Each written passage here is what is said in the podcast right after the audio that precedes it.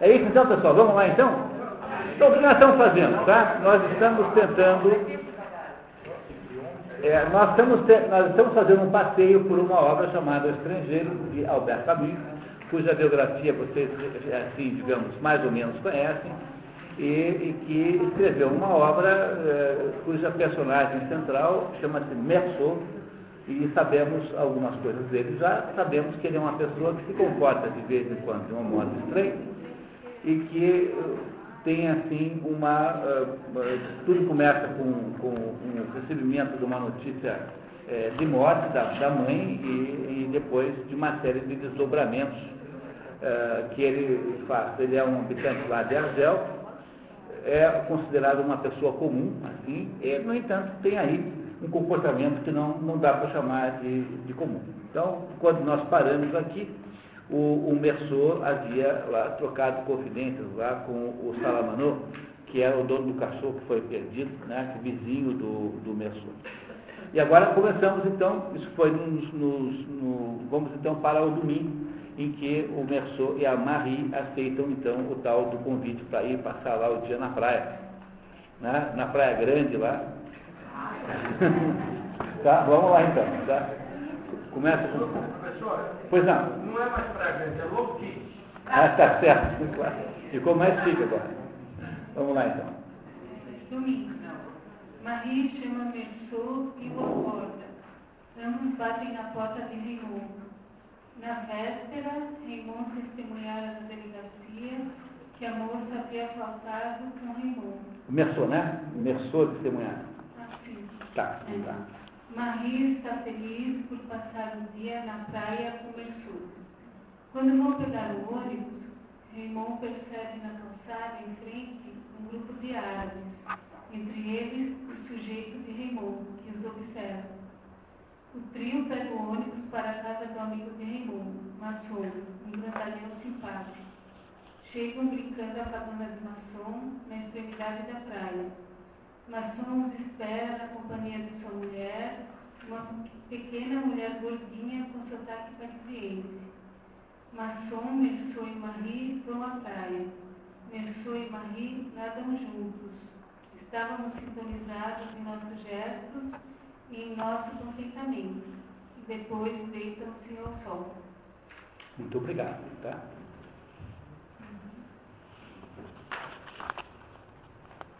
No, no almoço um vinho, ainda é cedo, e o brilho do sol sobre o mar é intolerável. Enquanto Marie ajuda Madame Maison a lavar a louça, Messot, Raimundo e Mago ah, vão passar na praia, vão, passear na praia. Ao longe percebem subitamente dois árabes. É ele, diz Raimundo, reconhecendo seu adversário. Aproximam-se e brigam. Raimundo golpeia seu sujeito e mesmo se atrasa com o outro. Messou não participa da contenda. Um dos árabes saca o canivete e Raimundo é ferido, sem gravidade. À vista de um revólver, sacado por Raimundo, os árabes fogem. Raimundo e Maison procuram um médico. Messou fica com as mulheres. Quando Raimundo volta pela uma e meia, retorna e começou a praia. Tá, só um minutinho, tá, só só para explicar isso. Então, houve lá um entreveiro com o dono da casa, que é o maçom, o Raymond, que é o tal do fulano lá, que é o vizinho, e o Messou. Ah, o entreveiro entre esses três e dois árabes, sendo que um deles apenas, nós não sabemos o nome de nenhum dos dois, nunca saberemos, mas um deles é o tal do irmão da moça, aquela moça eh, que seria lá, eh, né, ca- cafetinizada, se é que se fala assim, pelo, pelo, pelo, pelo Raymond, não é isso? Aí, então, houve lá uma, uma briga, houve lá um ferimento, o Raymond ficou ferido, e vão lá procurar uma ajuda qualquer. Aí, quando eles voltam, não é isso? O, o, o Merceau volta à praia sozinho, não mais agora com, com, com ninguém, volta à praia sozinho, o Merceau, não é isso? Muito bem. Muito obrigado. Né? Tendo o revólver com o revólver do Raymond, que ele retirou do Raymond durante a primeira briga. Assim, né? Ele retirou. Está com o revólver do Raymond. Tá? E não está nem pensando nisso. Não está nem pensando nisso. Muito bem. Professor, Pois não. voltando um pouquinho atrás, No velório, ele quis vir- ouvir, ouvir a mãe- o corpo da mãe. Isso. Eu acho que ele quer deixar na memória dele a mãe viva. Não quis deixar a mãe morta na, na cabeça dele. Agora, ele foi escrever uma carta, não foi pedido para escrever uma carta, que o outro provavelmente não sabe escrever. Provavelmente. é. Então, agora, provavelmente eu falo para o senhor uma coisa. Eu não vou ler os, a sua apostila, porque ele está esperando, senão ele iria. Tá certo. Muito bem, muito obrigado. Então, continuamos ali, os dois árabes ainda estão lá. Os dois árabes ainda estão lá, deitados perto de uma fonte. Raymond provoca seu adversário, mas Mensou, por precaução, o obriga a lhe entregar o seu revólver. Os dois árabes se retiram calmamente. Mensou e Raymond voltam. O calor é insuportável. Quase chegando na cabana, Mensou sente o desejo de voltar sozinho e passear pela praia. Dirige-se ao campo sombreado da fonte para se refrescar. O sujeito de Raymond reaparece. Por causa do sol massacrante, Mensou viverá a sequência de acontecimentos em uma espécie de semiconsciência. Comprime o revólver de Raymond no seu bolso, consi- considera dar meia volta, mas sente que a praia vibrante de sol o pressiona por trás. O árabe saca sua navalha, a luz reflete com força sobre o aço. Com os olhos cegos de suor, a Mensou se contrai sobre o revólver, o tiro parte. Foi aí, um barulho ao mesmo tempo seco e ensurdecedor, que tudo começou. Sacudi o suor e o sol. Compreendi que destruíra o equilíbrio do dia, o silêncio excepcional de uma praia onde fui feliz. Disparei ainda quatro vezes sobre um corpo inerte, onde as balas se enterravam invisivelmente. Era como quatro batidas secas que eu dava na porta da desgraça. E aí então chegamos no, no final da primeira parte, vocês entenderam a situação. É, foram os três para a praia, encontraram os dois árabes, aquela briga, o, o Raymond é ferido, voltam para atender, aí quando voltam, sai da praia o Merceau e o Raymond, é, deparam-se com os dois lá e não brigam, o Raymond volta e ele volta sozinho para a praia, encontra lá, sozinho, não encontra o outro, só aquele que era o tal do inimigo lá, do irmão da, da moça, e aí então ele acaba dando um tiro, ma- mata esse árabe, cujo nome não sabemos, depois de dar um tiro, dá mais quatro em seguida, não é isso? É, no corpo já derrubado no chão. E é isso, e ele diz que eram, eram como quatro batidas na porta do destino. É? E acaba a primeira parte, eh, que, é, que agora damos, dá origem a todo o drama judiciário que, que existe aqui. Quer dizer, há uma, também uma visão judiciária do problema, que certamente não é. Você pode interpretar isso aqui sobre a relação à pena de morte, se vale a pena ou não vale, essas coisas. né? Mas não é esse o assunto do livro. Não é? Então, na segunda parte agora, começamos com os desdobramentos do crime. Muito obrigado. Quer o próximo, por favor. Segunda parte. Pessoa é preso e interrogado na delegacia.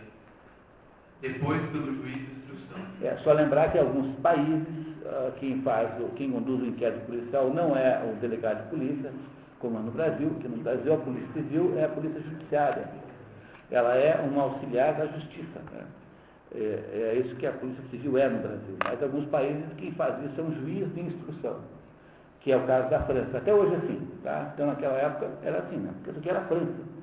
A era, era um departamento, um estado, uma província, né? como quiser chamar. Considerando-se obviamente culpado, Messou não acha útil constituir advogado. No entanto, é designado um judicialmente que questiona Messou sobre a sua mãe e sobre seus sentimentos em relação a ela. As proposições, ao mesmo tempo sinceras e ingênuas de Messou, constrangem o advogado. Novo interrogatório pelo juiz, que também lhe pergunta se ele amava a mãe e queria saber por que ele havia esperado entre o primeiro, entre o primeiro e os quatro tiros seguintes. Pessoa não manifesta nenhum arrependimento, permanece calado. O juiz, por sua vez, está transtornado. Invoca Deus e o Cristo e brande um crucifixo. O processo de instrução demora 11 meses. Agora que o advogado o assiste, Mensor tem a impressão de ter sido um pouco excluído.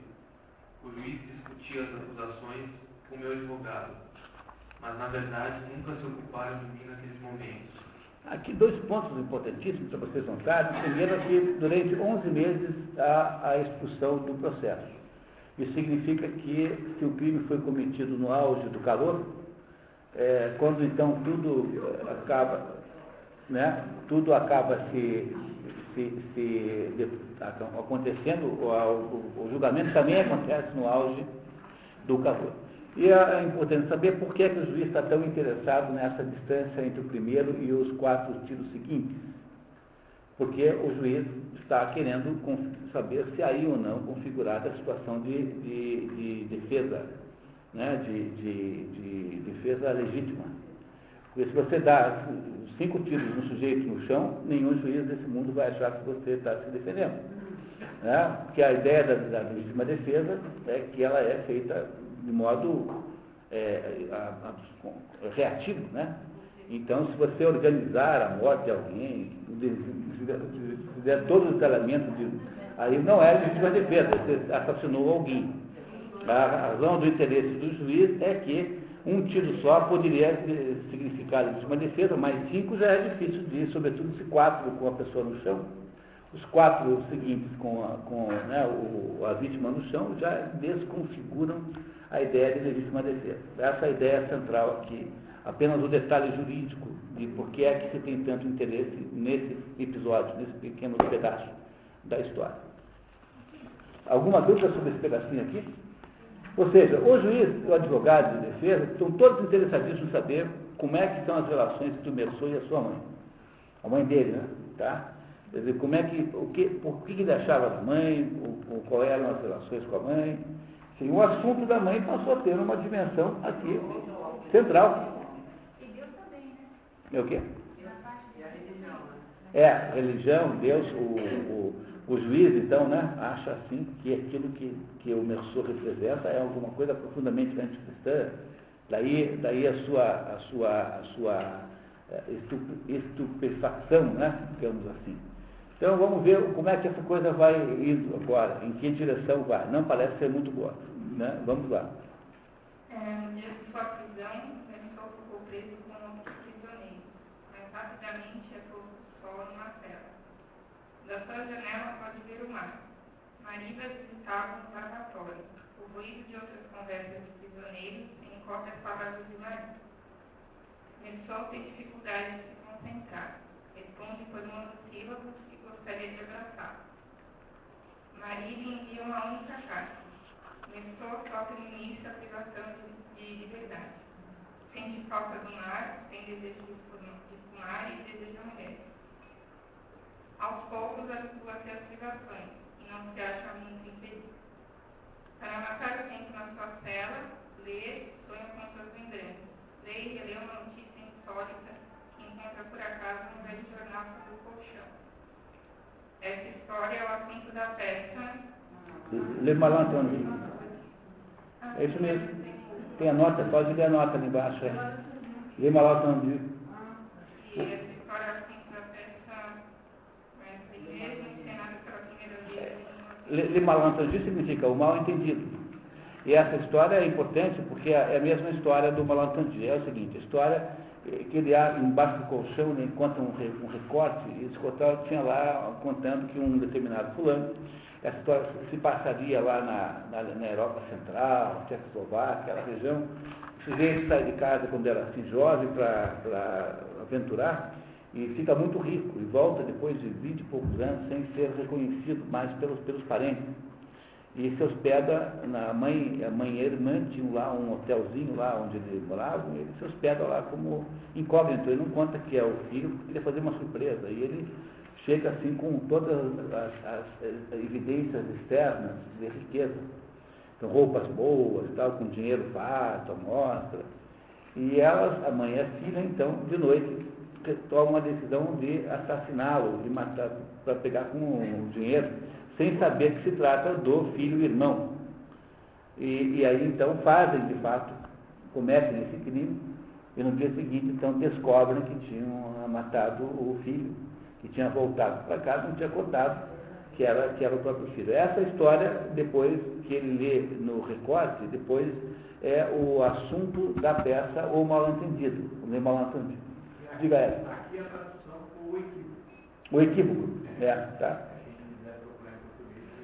Tem- então esse é um problema, né? Quer dizer, às vezes os nomes estão, são traduzidos de modo diferente. O caso mais grave é os processos e os demônios, que é o mesmo livro e que é uma polêmica russa, porque não se sabe bem se a melhor tradução do título russo é os processos e os demônios. Então tem os dois nomes.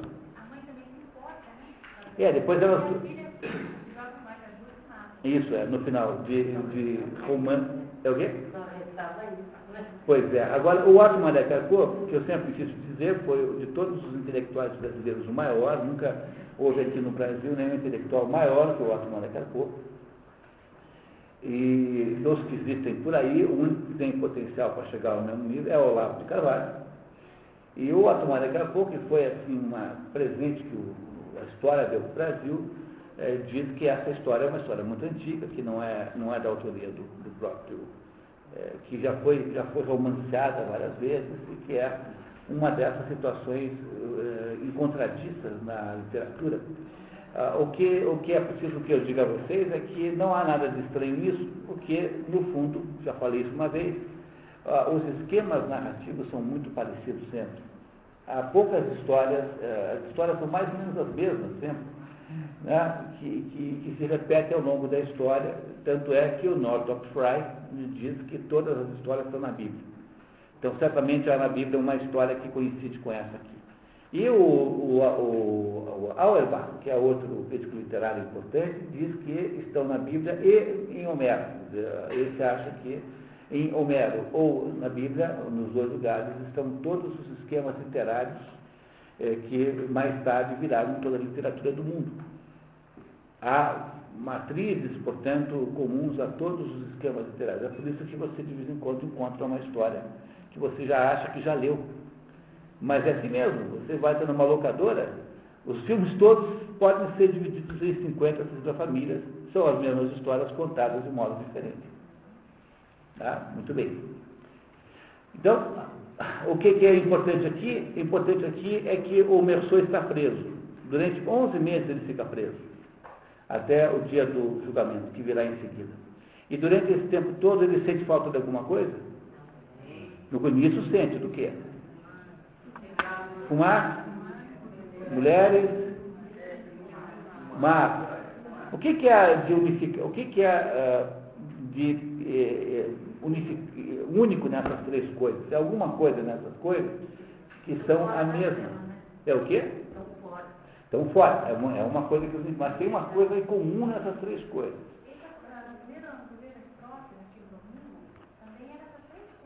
Que Eram essas três coisas. Que. Mas são de que natureza essas coisas? São o quê? De natureza? Então, tem uma coisa, tem uma coisa clara nisso. O que, que essas três coisas representam? Prazeres de que natureza? Sensoriais. São coisas de natureza de sensações. É o sexo, no sentido, mulher aqui está no sentido de, de- de experiência sexual, né? É o sol, a- o sal, o sol, a- o céu, a- o que ele vê, o que ele, os cinco sentidos dele percebem. Repararam que ele, durante toda a história até agora, só se interessou verdadeiramente por coisas que pareciam mexer com os cinco sentidos. Era os banhos de mar, é aquela coisa de ficar com a Marie na praia sob o sol, e o que ele sente falta no início são as coisas sensoriais. Depois ele depois não liga mais e não acha mais que está infeliz. Mas a primeira sensação que ele tem é de perder a capacidade de ocupar-se com o mundo a partir dos seus sentimentos. A primeira, a primeira sensação que ele tem, a primeira coisa que o incomoda é a perda do mundo sensorial. Não é isso? Tá? Mas eu acho que ele- que na vida que ele tinha antes, a vida dele era Antes do quê? antes de ser preso.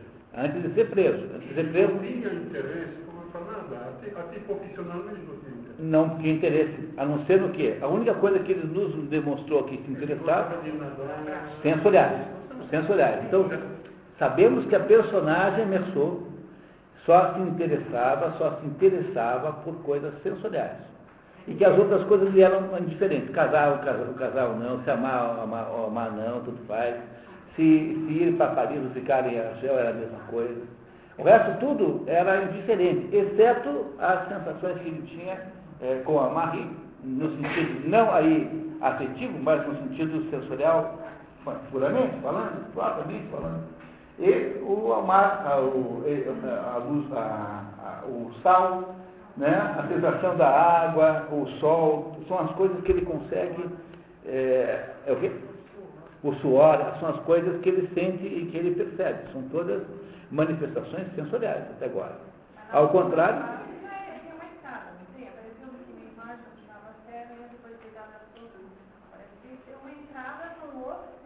É que agora já está on... É, ele está começando a perceber talvez que haja outras coisas, mas ele, historicamente, é uma pessoa é, voltado para as sensações. Não é isso? Não é isso que ele tem? Voltado para as sensações. Muito bem. Tá? Então vamos guardar isso um pouquinho e vamos um pouquinho para frente. Quem é que está na vez? Por favor, está no, tá no desenho ainda? Tá. Então, nos diz. Pareceu-me que imagem continuava séria, mesmo depois de eu ter tentado sorrir. Então, ele pega ali onde vem a comida, que é de um metal, né? E olha naquilo como se fosse um e percebe que ele continuava sério. Ele tinha, aí está com isso nos dizendo, que alguma coisa é, é, ele está infeliz, no fundo. Tem alguma infelicidade que o atinge. Muito bem, vamos tentar entender o que é isso. Quer, por favor, Léo? A sessão do júri acontece em junho. Os debates são abertos com o sol a todos. Então, calor, né? Novamente volta ao calor. De manhã, Messou confidencia ao policial que vigia estar impressionado por participar de um julgamento, porque nunca havia tido a chance de fazer. Um pouco ingênuo isso, né? Porque logo no seu, né? Ah, eu estou adorando. Puxa, nunca na minha vida vi uma execução.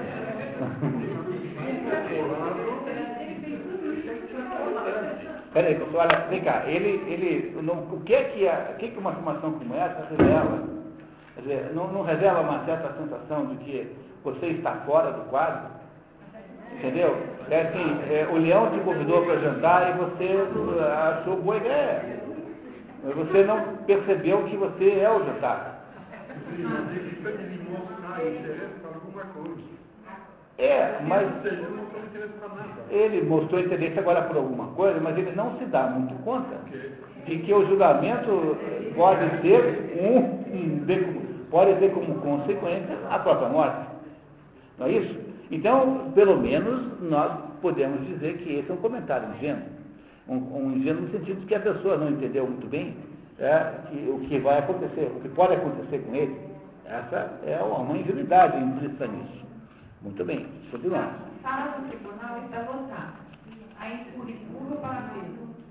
Pessoa percebe o público do seu banco de advogado. A jurados alinhados, como nos bancos de um bonde, jornalistas, a corte e as testemunhas. Os risos, a agitação que reina nessa sala e as conversas parecem excluir. Ele se sente sobrando. Muito bem. Então, não é como se fosse o julgamento dele. É alguma coisa que ele não está participando verdadeiramente. Muito bem, tá? Vamos ver o que acontece. Obrigado, tá? Quer continuar? É, no, no julgamento agora.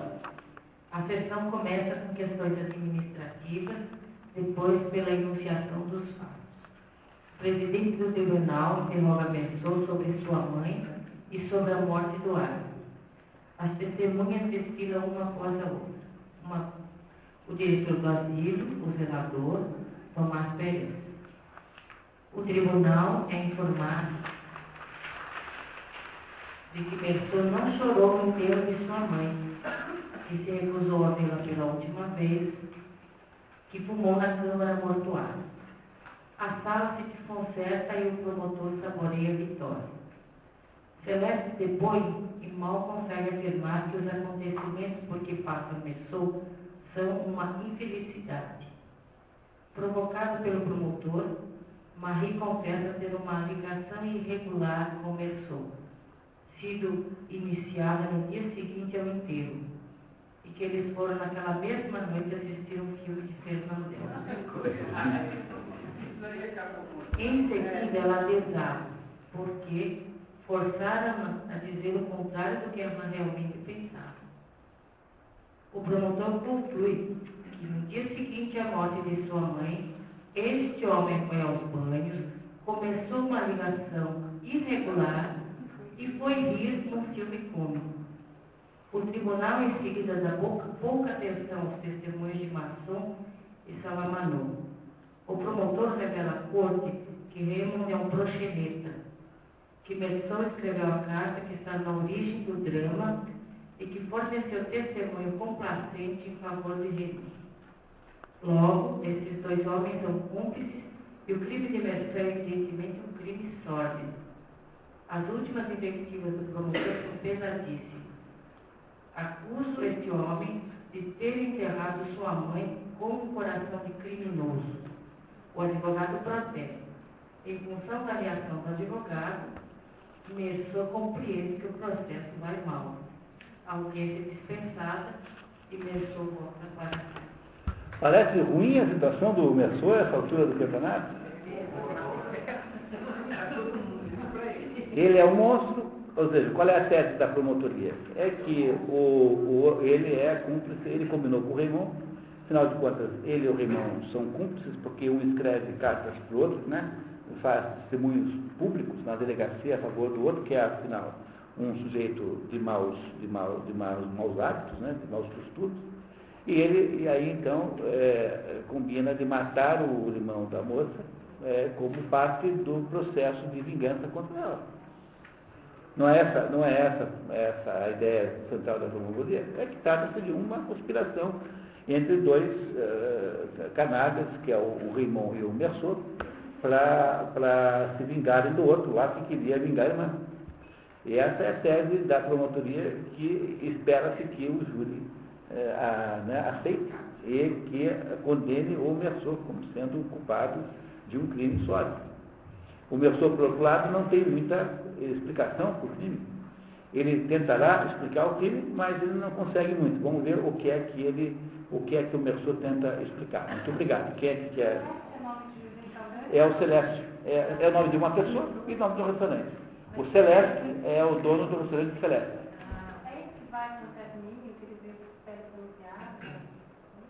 Não, é aquele que ele vai, antes de ir para, para Marangô, antes dele ir para, para, para, o enterro da mãe, ele almoça no Celeste. Ele vai, pega o, o ônibus depois do almoço. E é, é o, ao que ele vai lá no outro dia com o Emanuel, lembra do Emanuel, que é o colega de escritório, de escritório dele? Então, o Celeste é o restaurante lá em Argel é, que ele frequenta. Não tem muita importância na trama. Né? E, e é Celeste, como em português, e é de um sujeito cujo nome é Celeste, né? o nome do restaurante. Muito bem. sim excluído do processo, tanto das considerações do promotor como do seu advogado. Assiste a ele como se fosse um estrangeiro. Fala-se dele, mas sem nunca pedir sua opinião. Alguns pontos, no entanto, chamam sua atenção, como o episódio em que o promotor acusa de ter premeditado o crime e a alegação de que a indiferença manifestada por ocasião da morte de sua mãe prova sua insensibilidade. O promotor vai mesmo ao ponto de igualar seu crime ao parricídio, que seria julgado no dia seguinte. Merceau é um monstro que não pode estar na sociedade, de que desconhece as regras mais essenciais. Como consequência de sua argumentação, promotor pede a cabeça do acusado. O presidente pergunta em seguinte se ele deseja se pronunciar. É a primeira vez em que acontece isso. Até agora ele não falou. Tá. Pela primeira vez o acusado toma a palavra, declarando não ter tido a intenção de matar o árabe e que o crime teria acontecido por causa do sol. Toma consciência do ridículo da situação quando a sala explode em gargalhada. O argumento que ele tem para dizer, eu não queria matar, mas quando eu tentei recuar, o, o sol me empurrou para frente, me empurrou. E eu não podia ver nada, e o suor escorria, e o sol estava brilhante, insuportável, e eu o matei por causa disso. Essa é a opinião do Messor sobre o crime. E essa opinião está contraposta, está contraposta a todos os argumentos que dizem que ele é insensível, porque não chorou quando a mãe morreu, que ele era associado ao Raymond e que ele deu quatro tiros além do necessário eh, no fulano, né, no tal do, do Allen. Ele não mente nem um minuto, ele é completamente sincero. E essa sinceridade, no entanto, beira sempre um pouco a ingenuidade, né? Do ponto de vista do, do tribunal. É você alegar para um juiz que foi o sol que fez você matar, é a mesma coisa que você dizer que foram os doentes, que foi o sei lá quem, foi o, o, o sei lá, o, o, o Exu, não sei quem, né? o, o Zé Pilintra, sei lá quem, tá? que foi uma entidade do mundo espiritual. É, é mesmo o valor que tem jurídico falar isso. É, foi um espírito que baixou em você, dizer que foi o sol. Até o sol é mais improvável, né? porque o sol, de modo geral, não é tido como entidade né, que manipula o resto do mundo, como é o caso dos Exus em geral. E essa é a situação em que o Merceau se encontra nesse momento. Vamos ver como é que isso uh, evolui, ou evolui. Quer, por favor. O advogado apresenta circunstâncias atenuantes, exalta as qualidades morais do Merceau, mas este está alheio, não escuta mais nada. Sua vida desfila na memória. Está muito cansado. Encerrada a sessão, todos rodeiam o advogado para felicitar. Durante as deliberações do júri, este se mostra confiante e crê em um veredito favorável uma longa espera, confusão, silêncio na sala e finalmente o presidente veio a decisão. Pensou ter a cabeça cortada publicamente em nome do povo francês. Não deu certo. Então, ah, condenado à morte pela guilhotina, que era o instrumento né, de morte, judicial de morte, né, desde a letra francesa, desde que o doutor Guilhotin inventou isso na, durante a, os acontecimentos da letra do, do, do, do Revolução Francesa.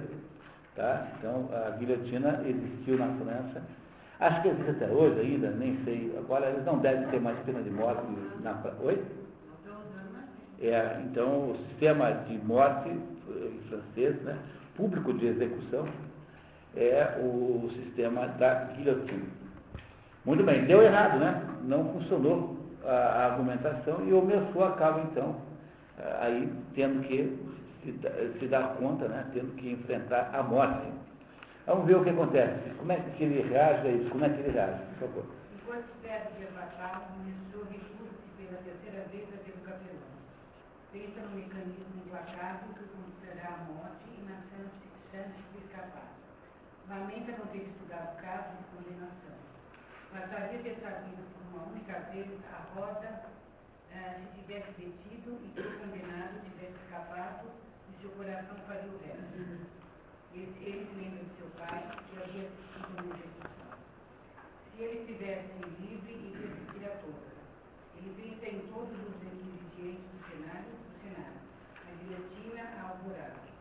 Depois sabe que determinadamente os carrascos virão os carros. Desse modo, toda vez que a, que a manhã se firma, ele sabe que recebeu mais um dia de chega mesmo a sonhar com a possibilidade de perdão. Todo dia depois das nove da manhã não apareceu ninguém, é porque esse não é o dia. Né? Não é mais um dia que você ganhou. Ele, nesse momento, acontece uma coisa diferente com o Merceau em relação à personagem que nós conhecemos até agora. Né? Quer dizer, ele aí, pela primeira vez, está demonstrando ter algum amor à própria vida. Quer dizer, está, está aí, de alguma maneira, querendo não, não morrer. Isso parecia, parece o mesmo Merceau que nós conhecíamos até aqui então? Não, qual é a diferença central? Até então, o Merceau era um sujeito indiferente à possibilidade de vida e morte, agora não está mais. Não sabemos o quanto é que representa, quanto entusiasmo ele tem, mas ele está incomodado já com a possibilidade de morrer. Nesse momento, parece que alguma coisa dentro dele ou está uh, aí uh, despertando, talvez fosse o melhor modo de dizer. Vamos até o fim. Por favor. Pensou Pedro Marie, que parou de escrever. O capelão, o capelão, desculpa, entra na sua cela e diz palavras de esperança que põe Versou fora de si. O capelão insiste que Versou se arrependa, mas o condenado à morte responde-lhe que não sabe nem mesmo que é pecado. Ao sair, o capelão diz que vai rezar por ele. Versou avança sobre o capelão, agarra-lhe pelo colarinho e o insulta. E nós temos aqui, pela primeira vez, na história do Mersô, o quê? Uma reação emocional. Ou vai lá o padre e fala assim para ele, olha, isso é uma besteira, porque todo mundo gosta mesmo, você vai um pouco antes dos outros. Tá? Então não tem grande importância. Essa é a conversa do padre. Mas você vai morrer mesmo, vai. Então você vai um pouquinho antes, entendeu? Entendeu? Não tem. É o que? Vai. É, entendeu? É isso. Aí o, o, o, queremos que ele demonstre um arrependimento é, é, moral sobre o crime que ele cometeu, mas ele diz que não sabe o que é pecado. Expulsa o padre, então, lá da cela, é, né, agride o padre aos berros, dizendo que né, ele não sabe nem mesmo o que é pecado. Esse é o Mersô já agora impactado pela possibilidade, pela perspectiva da morte. Pela primeira vez o Mersô tem uma, uma atitude emocional durante toda a história. Muito obrigado. Tá? Por favor, vamos lá. Depois da saída do religioso, Mersô se recobra a calma e se deixa transportar pela noite espiritual. Diante desta noite, carregado de símbolos e estrelas, eu me abria pela primeira vez da terra indiferença do mundo. Diante de o sentir tão parecido comigo, tão fraternal, enfim. Senti que fora feliz e que ainda o era. Para que tudo fosse consumado, para que eu me sentisse menos só, só me restava desejar que houvesse muitos espectadores no dia da minha execução e que eles me recebessem com gritos de ódio. E esse é o último parágrafo do livro que foi aqui é, transcrito inteiramente. Agora nós podemos tentar ler o que é que o Alberto Camus falou da própria obra. Você quer, por favor, ler, acompanhar a epígrafe, por favor, lá em cima, né, antes do resumo? Bem no início aqui, ó, tá? Na primeira página. Resumir o estrangeiro. Há muito numa sentença paradoxal. Na nossa sociedade, todo homem que não chora no enterro de sua mãe arrisca-se a ser condenado à morte. Quero dizer apenas que o herói do livro está condenado porque não joga o jogo.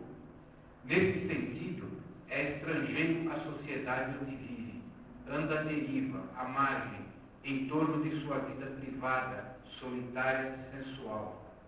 É por essa razão que alguns leitores tentaram considerá-lo um errante. Mersô não joga o jogo.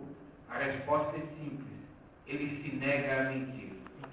É uma entrevista que o Camus dá no final da vida para explicar o estrangeiro. Olha, eu, eu, agora que interessa mesmo, né? Agora que a gente vai conversar sobre o, o ponto central. Eu queria perguntar a vocês, perguntar, mas qual é a impressão que vocês têm genericamente do Mersô? Bom, primeiro, gostaram da história? Não, ah, ah, não é possível substituir a leitura do livro, tá? Com essa historinha aqui. Então, vocês, por favor, leiam o livro, tá? tá? Leiam o livro porque é muito melhor ler o livro. Mas imagino que o resumo tenha dado uma ideia geral do, dos acontecimentos. Qual é a sensação que você tem sobre o Mersô? O que, que vocês acham do Mersô? Comum? Comum? Maníaco? Não, ego. Ego maníaco? Ego maníaco. Primeiro, só pensamento, ele. Tá. Primeiro. Depois, Pessoal, pessoal, pessoal, um de cada vez para a gente poder pegar todas as informações. Vamos lá. Ego maníaco, tá? só pensar nele. Ok, isso só Ele não cresceu emocionalmente, ele era como uma criança. com uma criança. Uma criança. Ele não, não raciocinava sobre o mundo em volta. Ele só tinha inte- interesse nas suas próprias sensações. É isso. Muito bem, sua visão. Eu falei assim, consideração o mundo, porque ela estava no nível apenas sensorial, não existia outra coisa além dele. Ele não, ele não percebia os outros, as emoções dos outros, era só nele. O que mais? Outras, outras proposições? Eu acho que tem muita, muita gente nesse estado. É, exato. Tem muita gente nesse estado. Eu acho que Acho que Eu acho que ele não compreendia a situação, não tinha uma, não tinha malícia na sociedade, ele respondia diretamente às perguntas. E além disso, ele tinha um problema de afeti- afetividade muito grande. Sugere que ele, que ele é um psicopata. um psicopata. Tá. Não tem que ir embaixo. que mais? Outras visões. Vamos lá, colecionar visões. Não sentia culpa nenhuma. Não tinha culpa. Não sentiu nada. Ele, ele, em algum momento, se arrepende, eh, até o final do livro, de ter matado lá o. Não se arrepende. Mas ele, ele não matou. Ele-. Porque o sol, a situação fez aquilo. Mas, mas isso não é uma coisa muito normal, né? Porque, veja, veja se, você, se você atropelar um cachorro, mesmo não tendo culpa, mesmo tendo se esforçado para não fazer isso, você não fica assim uma semana mal, assim? Não é uma coisa normal que uma pessoa que tenha matado um cachorro no trânsito, por exemplo, se sinta um pouco mal com isso, mesmo que não tenha culpa nenhuma? Eu, entendi assim que ele estava muito à vontade com, a, com as reações dele, porque ele entendia que o mundo era assim. que ele estava à vontade, porque é lógico que o mundo tratava daquela forma. Eu achei que ele não tinha emoção, porque ele achava que o mundo não tinha emoção. Aí no final, quando ele diz que ele, ele pede que clamem por ele, com ódio, aí ele estava pedindo emoção. Ele passou o tempo todo sem emoção, mas ali ele pede emoção. Ele, no final da história, vai ficando mais emotivo com relação a isso. Mais humano. Mas, mesmo assim, mesmo que a gente conclua que ele foi ficando mais humano, Ele é um estranho no mundo que ele está vivendo. é isso que o Camus está dizendo aqui. Que o sujeito é um sujeito que vive no próprio mundo, não joga o jogo que os outros jogam. Excluindo as questões imediatas de prazer, no resto ele é alheio. Não tem nada, não tem nenhum comprometimento social, moral ou político com o mundo. Ele, é, o Merceau é uma pessoa que você encontra normalmente, Está cheio. está cheio de Merceau. Está cheio. Vocês, é, a maioria sabe, conhece o- a história do Raskolnikov, né, do crime castigo. Tem uma diferença muito grande entre o Raskolnikov e o Merceau. Qual é a diferença grande que há entre os dois? Raskolnikov do crime e castigo e o Merceau. É, mas por que, que eles se completam? Tem uma diferença enorme entre os dois. Um está acima da lei. Um está acima da lei. Ele não, ele, ele, ele não considera que haja nenhum tipo de restrição que possa ser aplicada a ele. O outro simplesmente ignora qualquer, digamos assim, ele está de tal forma concentrado nele mesmo que ele simplesmente aceita o mundo. Tudo que vier ele aceita. Não tem compromisso O concorda sempre com tudo. Ele não tem compromisso com a alma dele. A autovalorização, ele tem.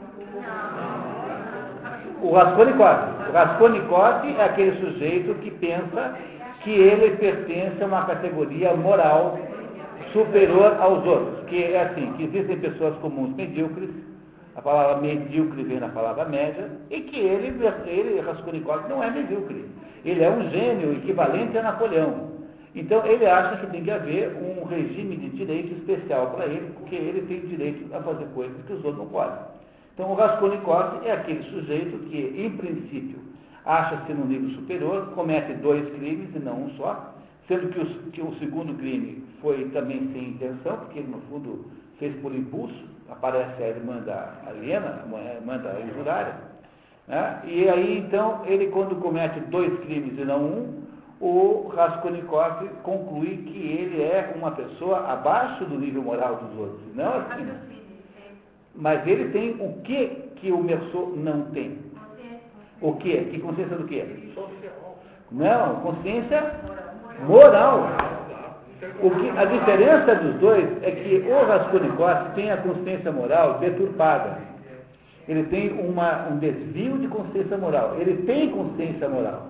Só que a consciência moral do Raskolnikov é uma consciência moral deturpada e, e- e deformada pelo fato de que ele se tem numa conta indevida, como sendo o Napoleão Bonaparte em pessoa, um gênio na humanidade, que, portanto, não admite que a ele apliquem-se essas restrições como não matarás.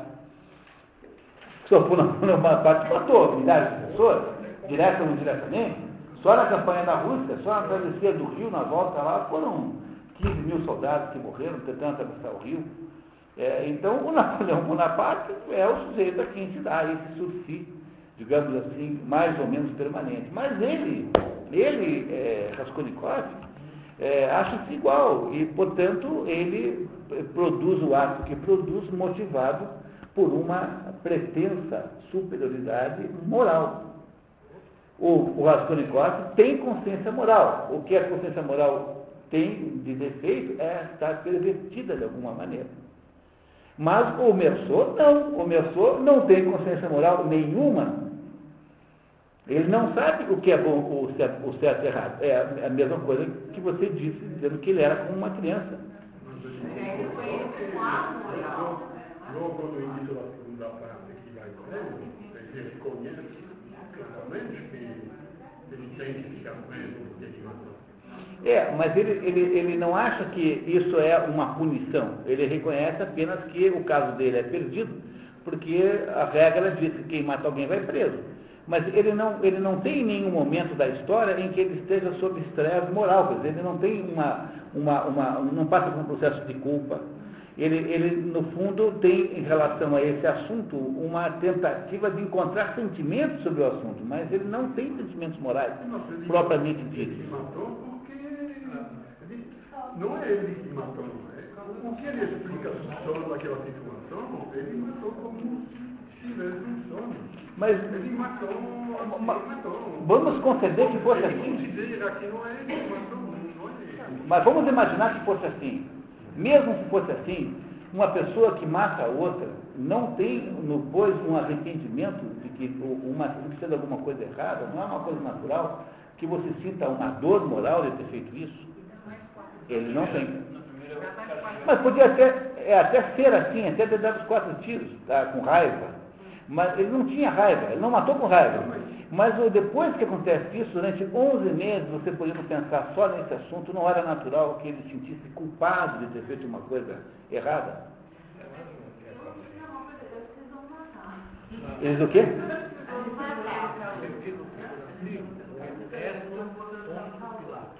Eu tenho um supilados, que não, não sabe o que é bom e o que é ruim. Está lavando a mão. Muito bem, mas vamos, vamos, acho que é uma boa ideia tá? Ele não assume nada. Não assume nada. Ele moralmente é neutro. Ele é diferente. Indiferente. É indiferente moralmente falando. Ele é omisso moralmente. Mo- Moralmente, ele não tem nenhum sentimento moral. Ele é omisso. Aquilo que você falou no começo, falando em cultura, falta de cultura. será Ele que sabia esse caso escrever, quem era contador. caso, mais de tudo, o mundo dele se ampliaria, Na época dele. falta de atingir a parte Não, porque ele tem um problema central, pessoal, que é o seguinte, é assim, entendeu? Se, o seu cachorro em casa fizer xixi onde não deve, você olha de um jeito para ele, ele sabe que fez alguma coisa errada. Entendeu? Aquela cara de cachorro assim, desmoralizado, não fica? Qualquer cachorro sabe que fez uma coisa errada, entendeu?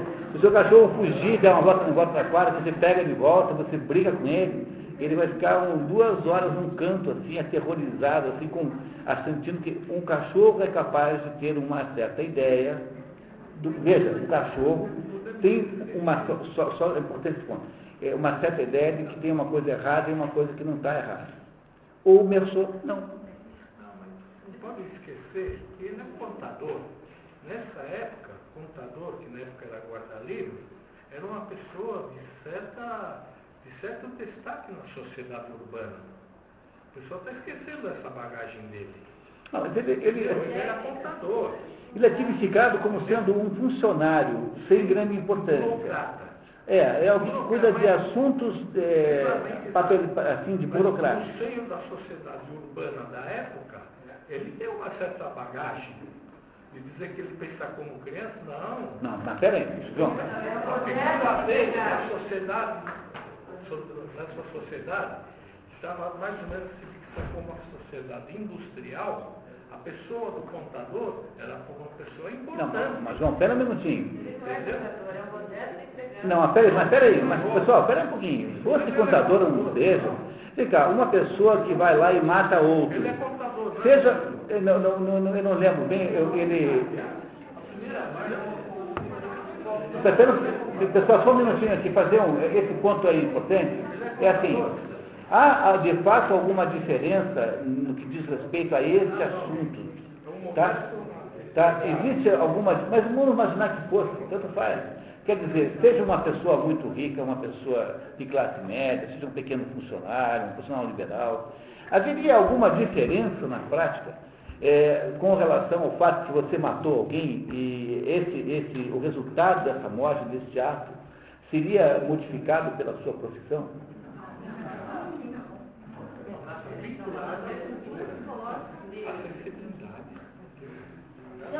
Não, que não tem nada a ver com inteligência nem conhecimento. Não, porque é apenas a consciência. O que, é consciência moral? A consciência moral é alguma coisa que todo mundo tem naturalmente e, e que você nasce com isso, que é uma, uma tendência que todas as pessoas têm de bifurcarem a sua vontade. Isso é consciência moral. É aquela, aquela dúvida. É, todo mundo que tem consciência moral sabe que tem, porque já passou muitas vezes pela experiência de estar em dúvida sobre se faz uma coisa ou se não faz, se, se diz ou não diz.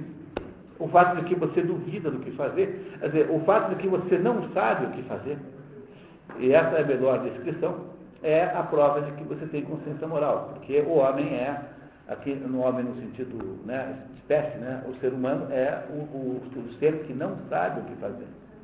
Ele não sabe.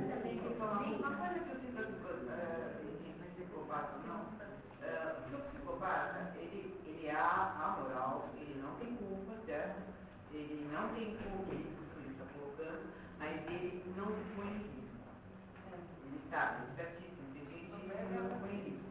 No caso dele, ele se expunha o tempo todo, ele não tinha nem filho, Não tinha malícia. Não tinha. Muito bem. Se no serviço psicológico, é muito mais do que uma, psicopatia. O, o Raskolnikov não parece muito mais psicopata? Sujeito que se define como Deus. Então, agora como eu sou, eu, eu sou Raskolnikov, então eu vou agora na rua ali matar todo corintiano que eu encontrar. Porque eu posso fazer isso, porque afinal de contas eu sou o José Negro, porque eu tenho e pertenço a uma, a uma, uma categoria à parte. O, o psicopata é o Raskolnikov, é o sujeito que tem uma distorção, uma, uma espécie de perversão no sentido é, de, quem, de quem ele de fato é. O, o não chega nem a ser isso, porque ele não tem nenhuma ideia do que é certo e errado. Ele diz para o capelão, quase na última linha do livro, eu nem sei o que é pecado. Ele não tem ideia do que é certo e o que é errado, ele está completamente ausente, ele não tem a tal bifurcação moral que tem os outros, que dizem assim, será que eu mato ou não mato? Ele simplesmente, aquele negócio aí, ele matou, como se fosse uma decorrência natural de um caminho, fosse dar o próximo passo em relação ao, ao passo que ele tinha dado antes. Com relação à profissão dele, com relação à profissão dele, no início da palestra você falou da, da cultura, né? Então, que a pessoa entra na, faz o, né, o vestibular até tirar o diploma, e tem no meio aqueles cinco anos muito chatos, né? Então, ele, se ele, dentro da coisa da cultura, se ele achasse que ele tem que ser médico, né? Ele ia estudar para o vestibular, ia passar os cinco anos lá, que é, ia ser um médico, ia continuar sem ter a, a moral. Não ia afetar em nada. Não tem nenhuma importância a profissão. Mas é verdade. É isso mesmo, nenhuma importância.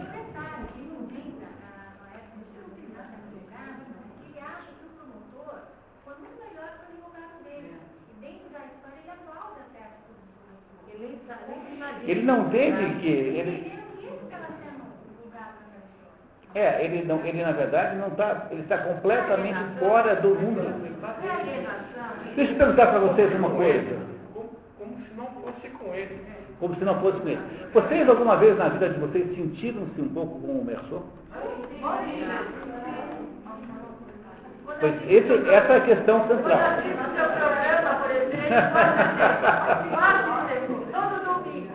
vocês compreendem que, que a questão fundamental, em última análise, é que o Merceau não é uma entidade é, abstrata, não é alguém que, que apenas é teoricamente capaz de ser assim, mas a, a, a, a possibilidade de ser como o Merceau Nunca do mesmo jeito, porque nunca é igual, né? Mas analogicamente com o Mersô, essa é uma possibilidade real, concreta de qualquer pessoa. Que é aquela situação em que você se encontra quando de alguma maneira você está omisso moralmente com relação a alguma coisa que está acontecendo em torno de você. Essa inexistência, a inexistência da percepção do certo e errado é o que é uma espécie de anestesia, pode chamar assim, é alguma coisa que pode acontecer com todas as pessoas. Todos nós aqui. É diferente da gente, digamos, tem uma percepção já anterior do senso moral. E ele, como você disse, nasceu sem. É, a diferença é, é que o Merceau é uma. Não, é que o Merceau é um exemplo absolutamente é, extremo porque ele é uma, ele é uma, uma, uma, uma entidade literária. Né? O Merceau não é. Entendeu? As entidades literárias nunca são exatamente como é a vida real. É mais ou menos o Matisse, né? Uma, o problema da arte é assim, o Matisse uma vez estava numa exposição do Matisse e chegou, tinha um quadro que era uma mulher verde. Aí chegou uma pessoa e falou, olha, mas Monsieur Matisse, né? Né? essa mulher é verde. Ele falou, mas isso não é uma mulher, isso é um quadro. Compreenderam? Não tem, não tem solução esse problema. Você não consegue. Quer dizer, a obra literária, de alguma maneira, ela, ela, ela faz alguma é, distorção é, caricatural. Mas da... obra, você uma obra desse tamanho, você começa a ler fogo, também te dá chance de você pensar o que você quiser num detalhe, algum detalhe. A, a, a, obra complexa, olha, eu estou fazendo uma tentativa enorme de tentar criar um método para distinguir obras de arte. Então, eu já sei qual é o, o, modelo que eu estou trabalhando, que é comparar dois, duas variáveis. Uma, a profundidade do conteúdo e a outra, a complexidade da forma. Então, uma obra que tem uma enorme complexidade de forma e uma densidade de conteúdo muito grande é aquilo que nós chamaríamos assim de grande obra de arte é, por, por, exemplo, né, as obras do Dostoiévski e tal. Então, os grandes livros, como esses grandes escritores, que são, obviamente, os que são escolhidos aqui para esse programa, tendem a ter obras muito, muito, muito, muito profícuas em, em compreensões, possibilidades de interpretação. No entanto, tem aí alguma coisa que, que é a, a coisa fundamental, que é, aquela, que é o coração da obra, que é o que, no fundo, no fundo, nos fará utilizar esta obra para aumentar a nossa cultura. O caso aqui é de alguém que não tem consciência moral, ou seja, alguém que perdeu a capacidade de distinguir o certo do errado.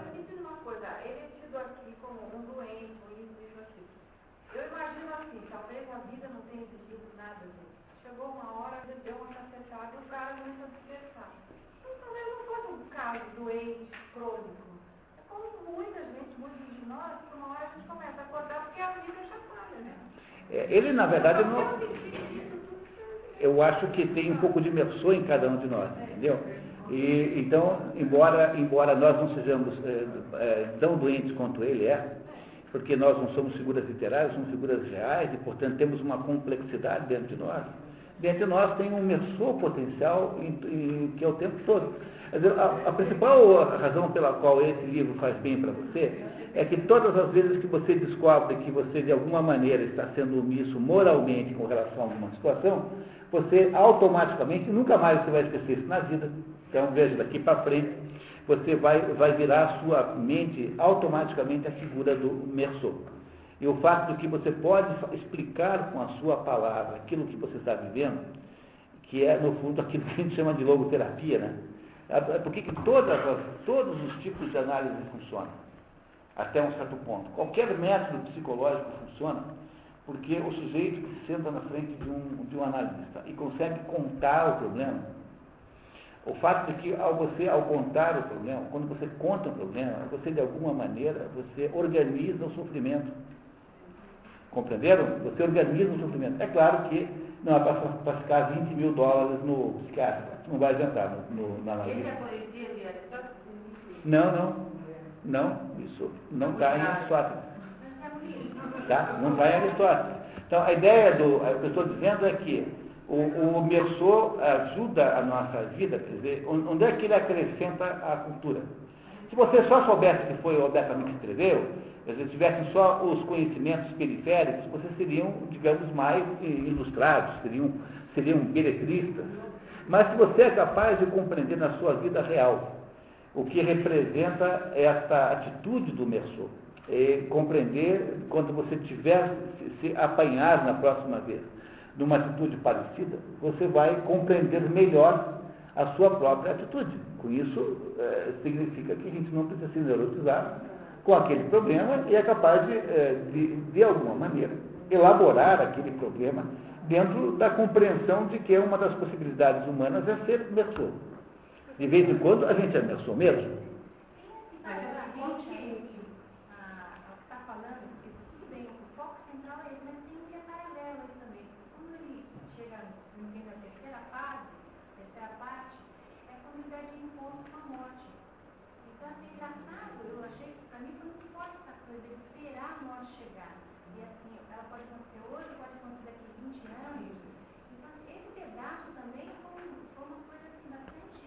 É, mas o que, que ele está resolvendo quando a, ele, ele, toma consciência que vai morrer?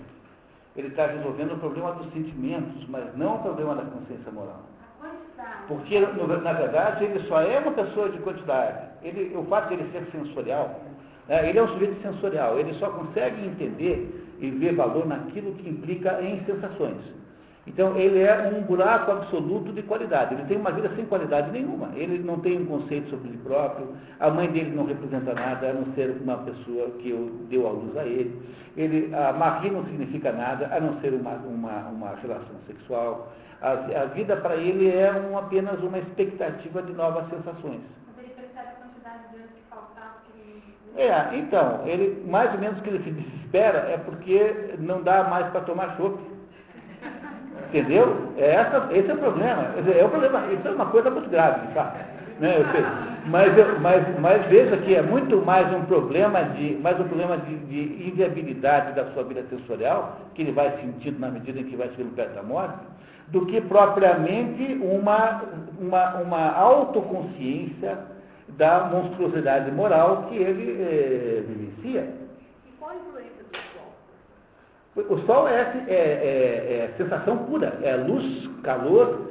Então, ele é um sujeito que vive o mundo da dialética dos, dos, dos, dos sentimentos, da, das sensações. Ele é um sujeito que é manipulado pelas sensações. Mar, sol, ele é isso.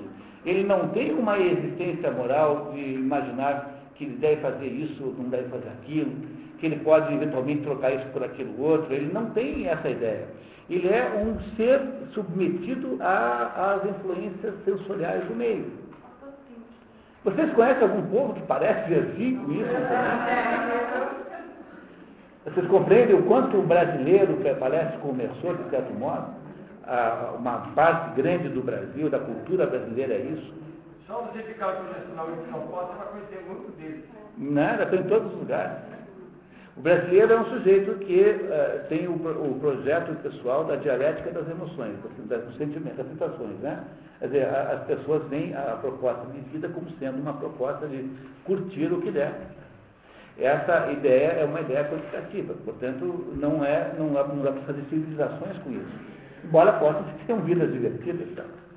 Mas por que razão é que eu disse a vocês que o Messou e o Raskolnikov estão profundamente associados?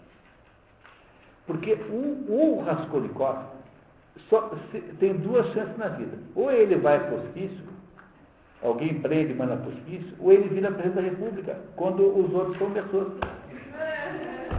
Entendeu? Se, o, resto não é Merceau, o sujeito fala assim, peraí meu filho, você é louco.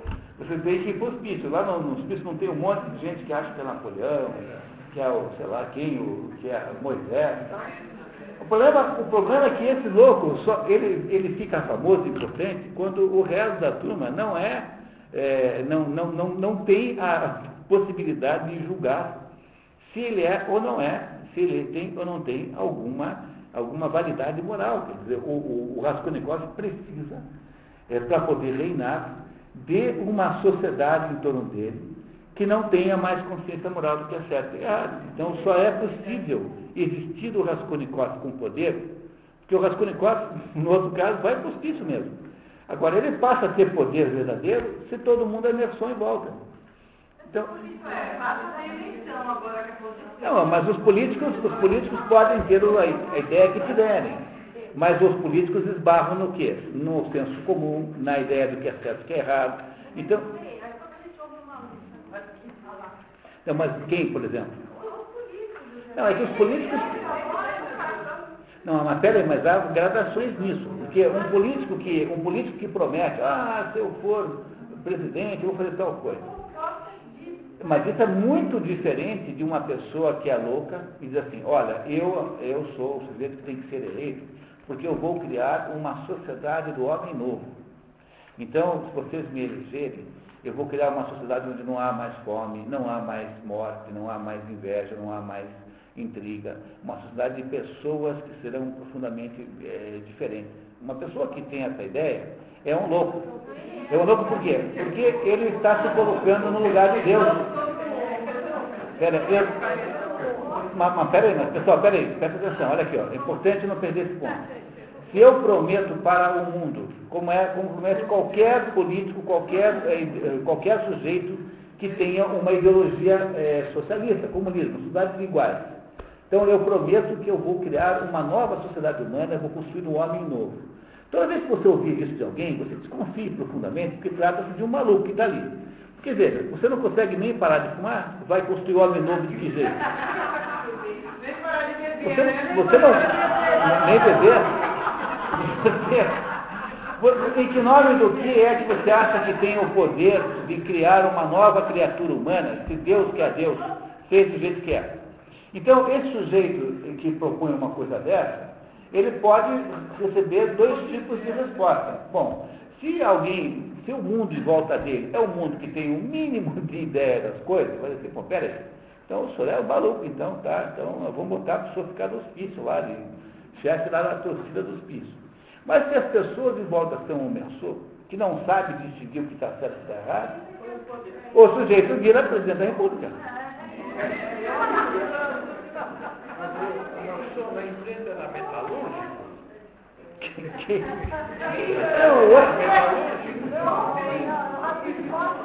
Vocês entenderam o drama que é isso?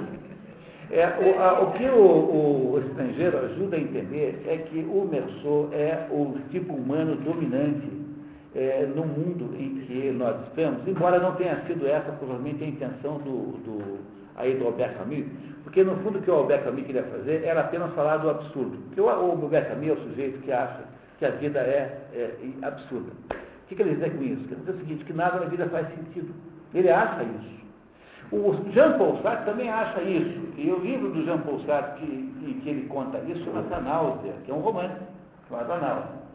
O Jean-Paul Sartre e o Camus param aí as suas semelhanças, porque daí para frente eles são muito diferentes.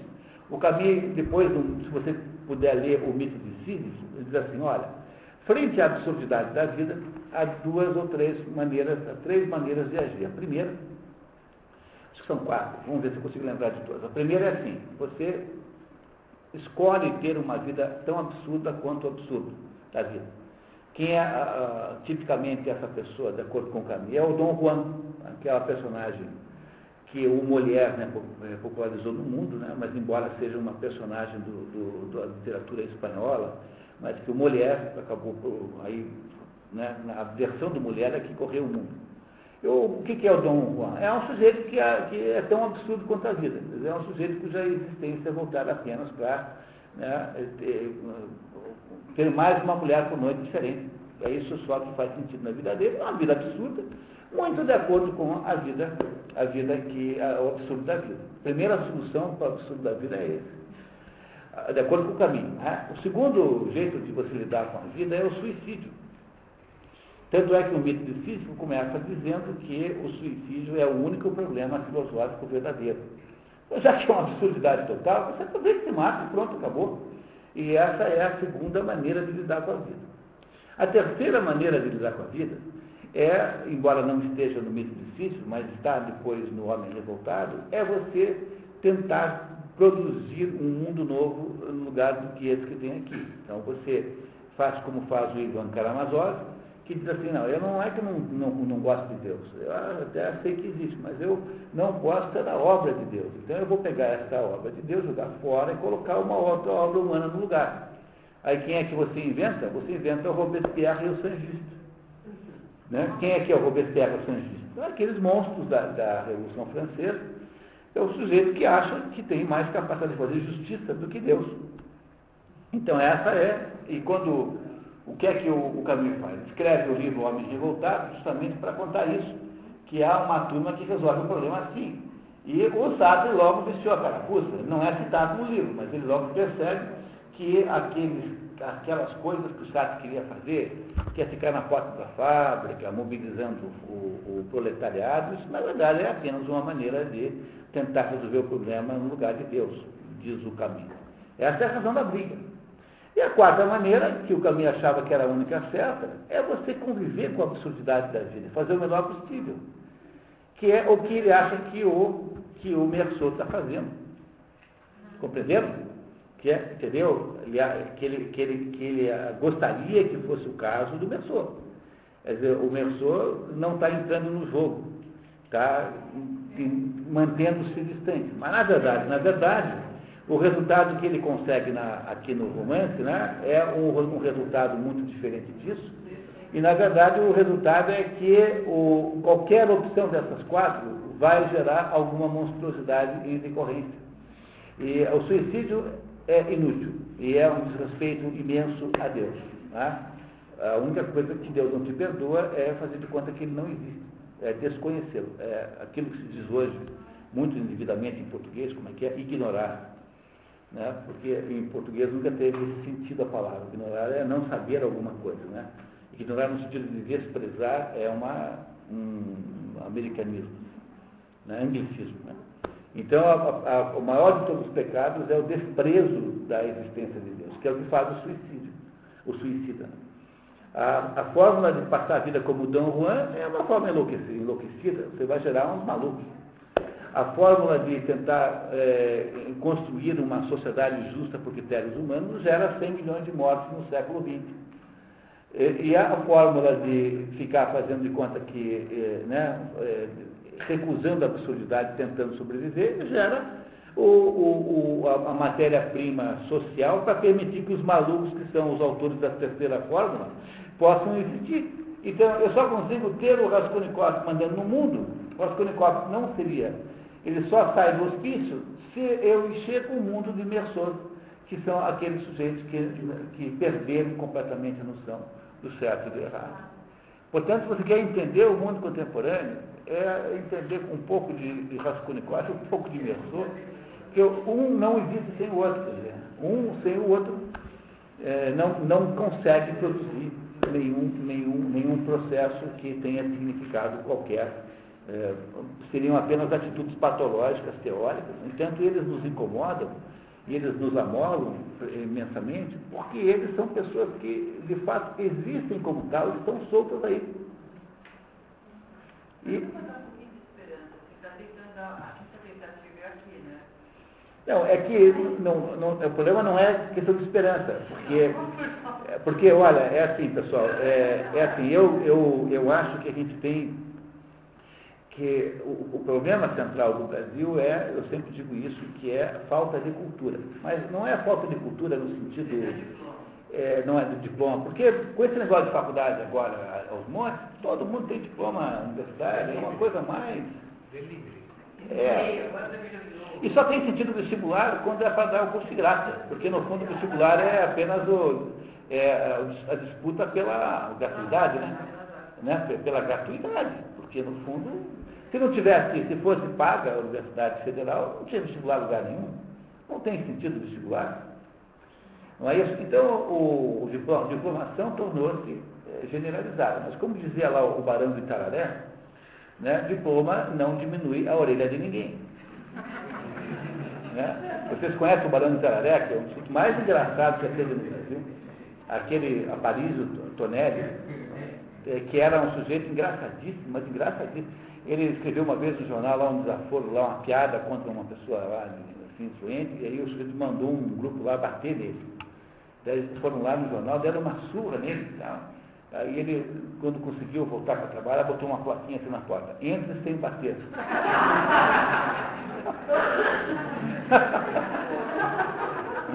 Esse era o, o Aparício. O Aparício Tonelli era, tem situações incríveis. Ele, estava, ele era médico. Aí o professor perguntou assim na escola de medicina. Ô, seu Aparício, quantos rios nós temos? Eu falei, ah, quatro, professor. Daí o professor disse, não, Aparício, espera um momentinho. Ah, é, por favor, busca lá um monte de feno, por favor. Aí eu falei, não, para mim um cafezinho. assim, mas como? O senhor acabou de dizer que são quatro? Sim, o senhor tem dois, tem dois, somos quatro. O senhor perguntou quantos rins nós tínhamos. Eu, poucos sujeitos são tão engraçados quanto esse rapaz. Ele dizia que o diploma não reduz a orelha de ninguém. Sobretudo nos tempos de hoje. Então, o, o, se o Brasil tivesse dentro das, digamos assim, não precisa ser todo mundo, porque a grande, a grande, é, o grande fato esperançoso, já que é para falar um pouco de esperança, é que se nós estivéssemos falando de uma coisa que envolva apenas quantidades, então eu tinha que ficar fazendo conta assim, o Brasil tem 180 milhões, então tem que ter pelo menos 18 milhões. E aí eu descubro que tudo é impossível. Né? Mas o problema não é esse. O, a questão que nós estamos tratando aqui é uma questão, uma questão qualitativa. E como tal, ela dispensa a ideia da. Porque a, a qualidade é naturalmente é, propagadora, ela é contaminante do resto. É, é, como aquele negócio do óleo de soja agora. Não, uma, não porque você toma café sozinho, desculpe interromper, não, porque a qualidade você vai tomar café sozinho. As pessoas não aceitam a não, é, é que não, não, não é preciso aceitar sempre, basta que haja uma possibilidade no Brasil de você ter focos de recuperação, restauração da qualidade, que esses focos naturalmente tenham o poder de contaminação do resto. E a contaminação irá depender de muitas coisas, e, e será desigual e assimétrica, mas acontecerá de alguma maneira. Dizer, a ideia central de que para fazer alguma coisa para o Brasil ter alguma esperança é, é preciso botar, por exemplo, essa história do Raskolnikov e do, e do, e do Merceau, que as pessoas tivessem na mente, se tivessem essa ideia na mente, elas não votariam nas pessoas em que votam. O problema não é o Clodovil, entenderam? O Clodovil é apenas um cacareco moderno. Tá? O Clodovil é apenas um sujeito engraçado. Até é um sujeito de grande mérito, porque foi lá desses dias dizer que negócio de casamento gay era viadagem, ele não concordava. Bom, que é uma coisa genial do sujeito dizer como Ele falou de decoro, todo mundo falando de um decoro. Como é que pode falar de decoro aqui? E todo mundo fala mesmo dele? Entendeu? Você está partindo do pressuposto que todos esses, é, pessoas, lendo é, uma obra dessa, vão deduzir isso. Não, não.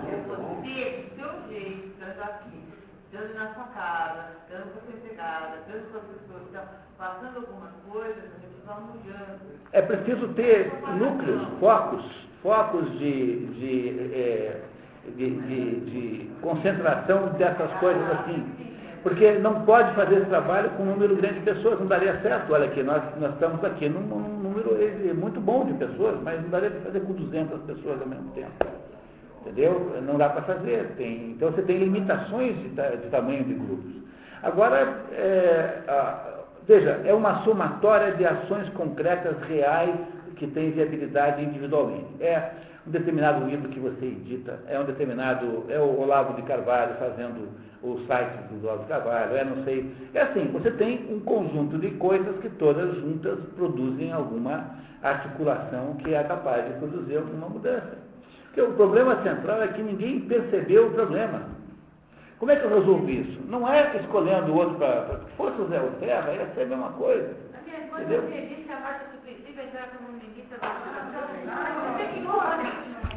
Então, o padrão do. O padrão do estudante brasileiro que ela vai desejar votar é a do comunista masturbatório.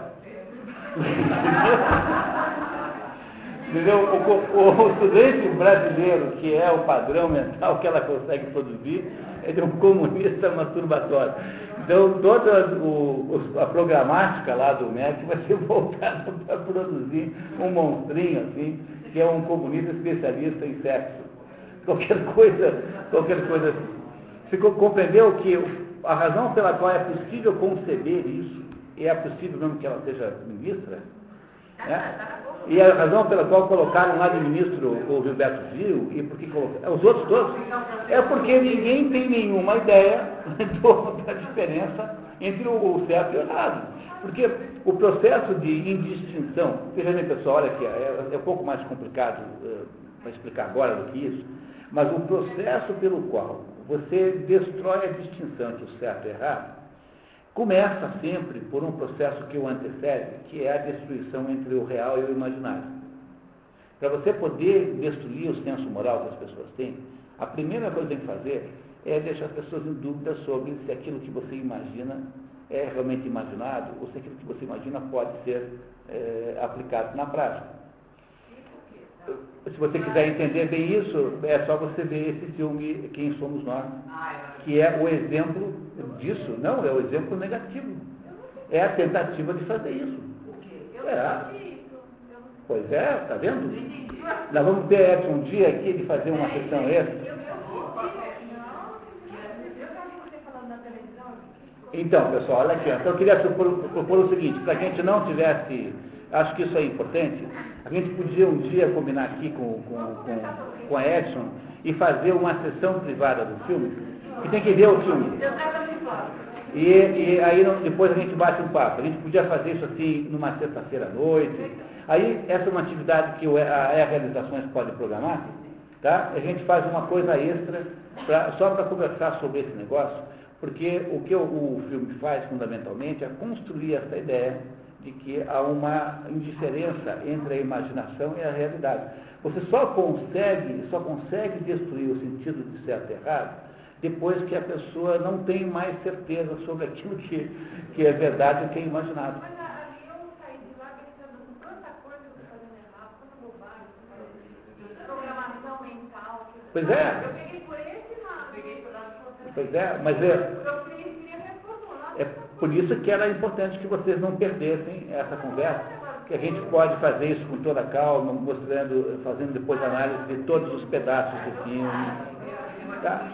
Então, o, combinamos assim, é, você conseguiria imaginar uma, programar isso, daí a gente faz aí uma sessão numa sexta-feira à noite, é, numa dessas vindas aqui, tá? Para poder ficar prático, né? Tá? Eu fiz várias vezes isso a título de contribuição para a saúde pública. Esse eu não sei qual é. Sei que o Quem Somos Nós já tem uma segunda versão agora. Tão certo que deu. Como é o nome? Não, também não conheço. Tá? São três que o pessoal está juntando. Ah, não, de mutação eu, eu li o livro do Fritjof Capra. Não, mas aí, então é assim, né? agora, vocês, por favor, tá? Aí o, Fritjof Capra, mas não sei se sabiam, mas ele, ele já renegou o livro. Porque o Fritjof Capra chegou esses dias e falou assim, olha, eu, que vocês me desculpassem muito, mas os primeiros livros que eu escrevi, que é o tal da física, que eu li, o ponto de mutação, que eu li, e um outro lá cujo nome eu não lembro, é, não vale, tá? eu, tava, eu, tava, eu tinha bebido demais, não, não, não, não.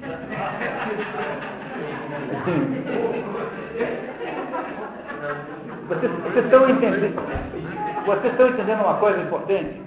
É, o que está no ponto de mutação, o que está. O tal da física nem tanto. A física é mais uma espécie de analogia forçada.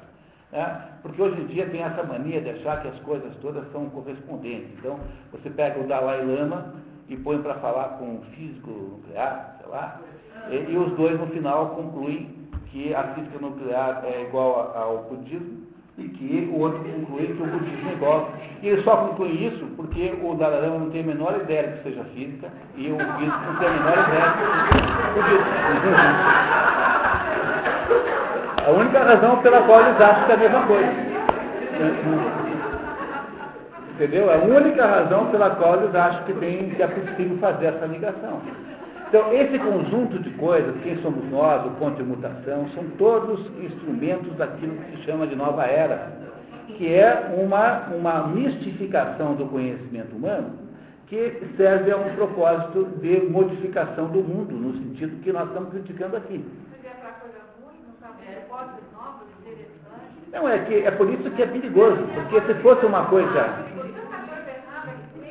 mas espera aí, você tem que entender o filme. Então, para começar, não sei se você sabia, mas aquela senhora de roupa vermelha, que é a. a é, é, ela é, na verdade, não é ela que fala no filme. Quem fala no filme, na verdade, é o Ramta. E o Ramta é um espírito com 40 mil anos de idade. Foi.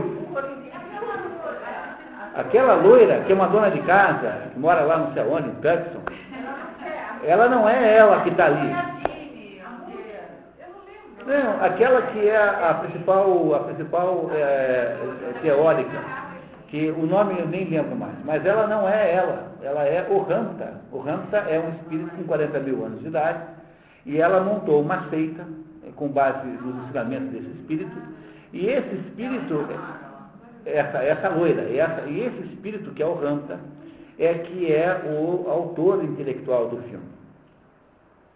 Então, só para que você devia ter um pouco de sabe, desconfiança do negócio.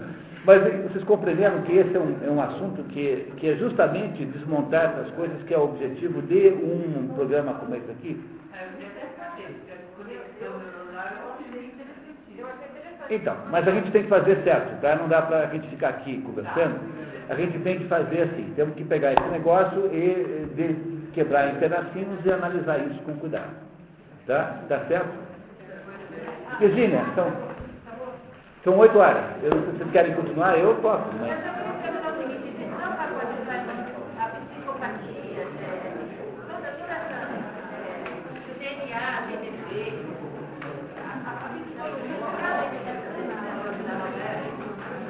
É, pessoal, é só para terminar então?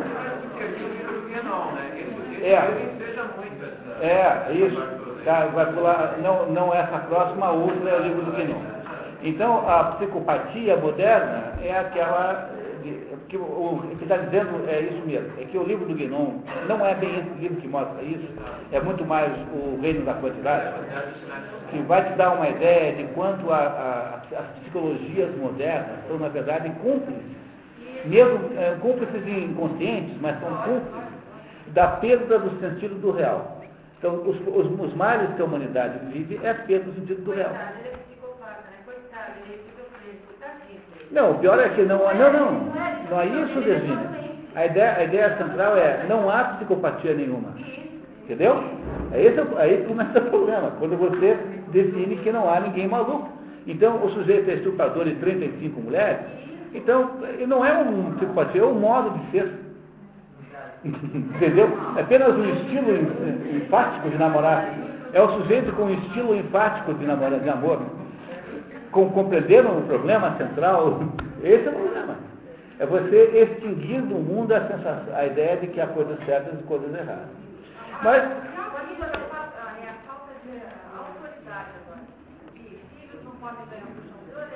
É. Por quê? Porque você tem que tornar ilegítimo qualquer espécie de autoridade que não seja do Estado. E é isso que acontece. Então ninguém mais pode brigar com o filho. E se o seu filho quiser ficar com uns oito anos, quiser passar dois dias numa rede, você não deve impedir. Entendeu?